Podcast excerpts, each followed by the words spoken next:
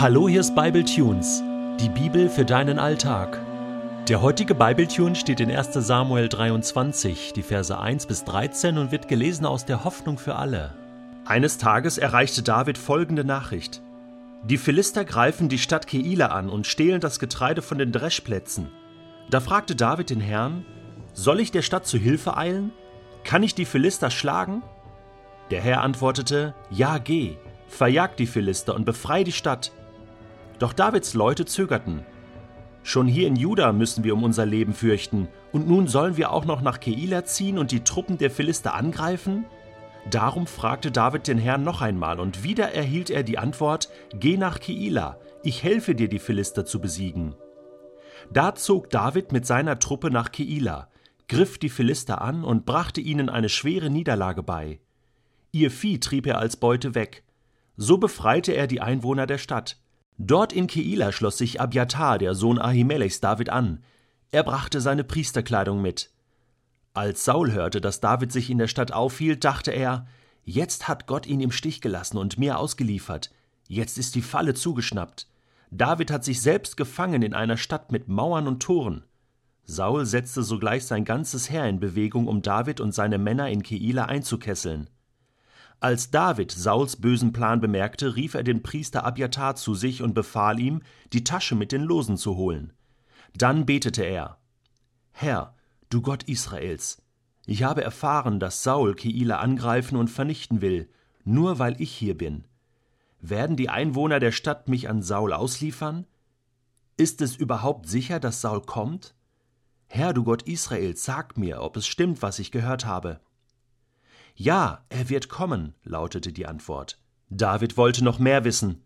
Werden die führenden Männer der Stadt mich und meine Leute an Saul ausliefern?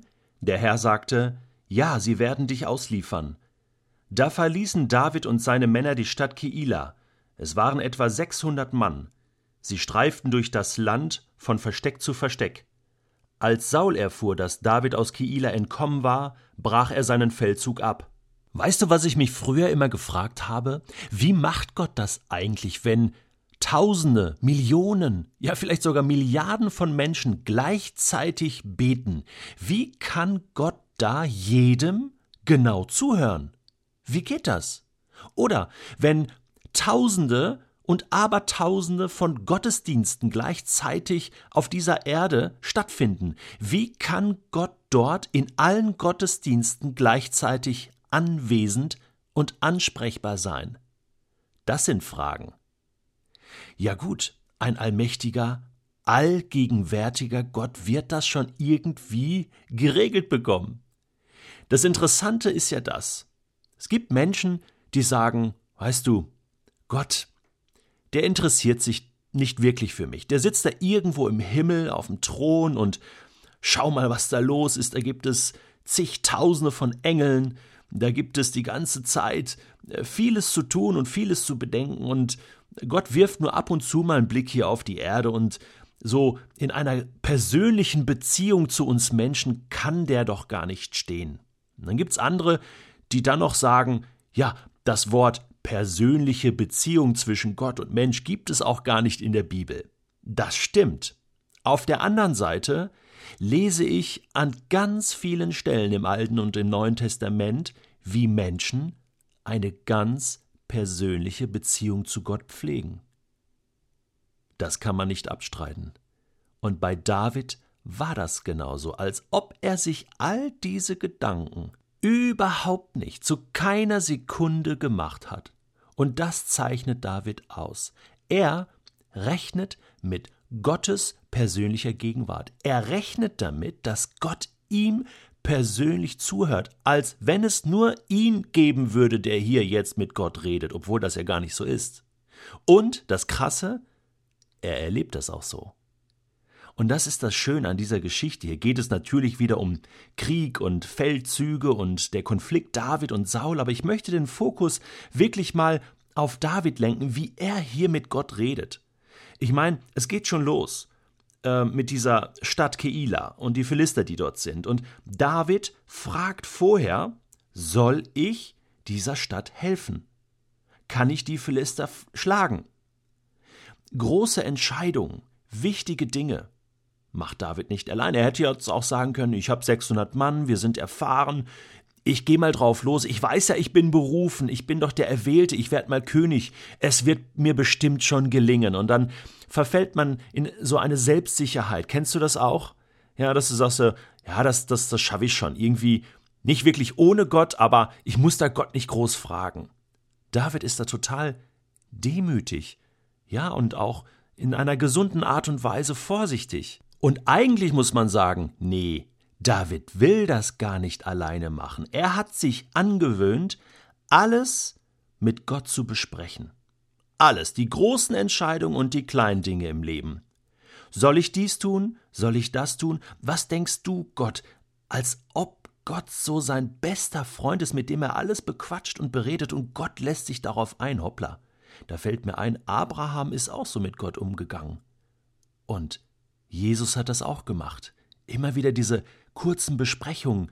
Hm, was soll ich da morgen tun? Welche Jünger soll ich wählen? Soll ich diesen Weg gehen? Soll ich, soll ich dies tun, das tun? Und als ob Gott das gefallen würde und einen Riesenspaß machen würde, neigt sich Gottes Ohr hier zu David und er antwortet ihm und sagt, ja, mach. Ne? Und dann erlebt David genau das, was wir auch oft erleben. Ja, wir haben Gottes Stimme gehört und fühlen uns sicher und gehen los und dann kommen Hindernisse. Ja, Davids Leute zögerten. Ja, nee, ob das wirklich geht und äh, also ich weiß nicht, ob du da Gott richtig gehört hast und schau doch mal, die Realität ist eine ganz andere. Und dann fragt David den Herrn noch einmal. Ich, er war total verunsichert. Das ist ganz normal. Und, und Gott sagt, hey, alles in Ordnung, David. Kein Problem, ich bin nicht beleidigt, dass du mich nochmal fragst. Geh nach Keila, ich helfe dir. Komm, wir gehen jetzt zusammen. Und dann zieht David los. Also, weißt, weißt du, dieses alltägliche Ringen um Gottes Entscheidung, auch mal das Gefühl zu haben, Mensch, habe ich da Gott richtig verstanden? Ich meine, wie kann ich das tun? Wie kannst du das tun? Du kannst morgen, morgens aufstehen. Und bevor du in diesen Tag stürzt mit all seinen Herausforderungen, kannst du sagen, Gott, ich möchte mit dir schon mal ganz grundsätzlich durch diesen Tag gehen. Ich lade dich ein. Geh du mit mir. Lass uns das zusammen machen. Und ja, diese eine und andere Entscheidung steht heute an. Was soll ich da tun? Bitte zeig du mir das, Gott. Möchtest du mir das jetzt gerade sagen im Gebet? Möchtest du mir einen wichtigen Gedanken in meinen Kopf pflanzen und der Heilige Geist kann das tun? Und dann wirst du Erfahrung machen, wenn du dich danach richtest. Du wirst aber auch Hürden nehmen müssen, du wirst Widerstand erleben. Du wirst aber auch erleben, dass es manchmal nicht funktioniert und dann musst du lernen, weiter gut zuzuhören. Vielleicht verhören wir uns auch manchmal. Wir müssen lernen, Gottes Stimme zu hören, aber das können wir nur, indem wir das trainieren.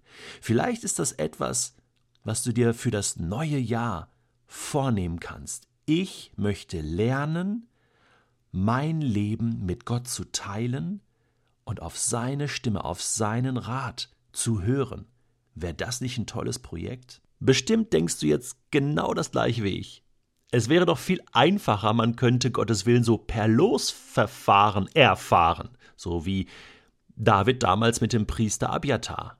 Diese Lose um ihm und Tumim und dann weiß man, was Gott will. Ja, das ist sehr einfach. Aber wir haben diese Lose heute nicht mehr und auch keine Priester mehr, sondern wir sind berufen als Priester sozusagen. Wir können direkt mit Gott reden und verhandeln. Und Gott möchte das auch, diese persönliche Beziehung. Jesus sagt das ja auch. Ich bin der Hirte und meine Schafe hören meine Stimme und sie folgen mir. Auch da wird eine persönliche Beziehung beschrieben, auch wenn sie nicht explizit genannt ist. Und das ist das, was Gott sich mit dir und mir wünscht persönlich unterwegs zu sein. Der große Gott kommt herunter auf die Erde, immer wieder, jeden Tag, und ist mit uns unterwegs, an allen Orten bis ans Ende der Zeit, und er findet alle Mittel und Wege, dir zu sagen, was er von dir möchte. Probier es einfach aus.